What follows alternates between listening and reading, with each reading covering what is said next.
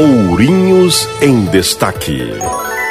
A Prefeitura de Ourinhos inicia segunda-feira, dia 27 de julho, a Operação Cidade Limpa na Coab. A população do bairro deve deixar na frente das residências todo o material inservível que pode se tornar criadouro do mosquito da dengue. O secretário de Serviços Urbanos e Zeladoria, Sérgio Gaspar, pede que moradores descartem os materiais com antecedência. É, nós tínhamos parado um pouco com Cidade Limpa é, pelo motivo da pandemia e agora vamos retomar novamente. O próximo bairro será Coab Vamos anunciar com o carro de som é, sexta, sábado, domingo, para que os moradores coloquem o lixo nos finais de semana para a gente tirar a partir do dia 27 que eles estão passando.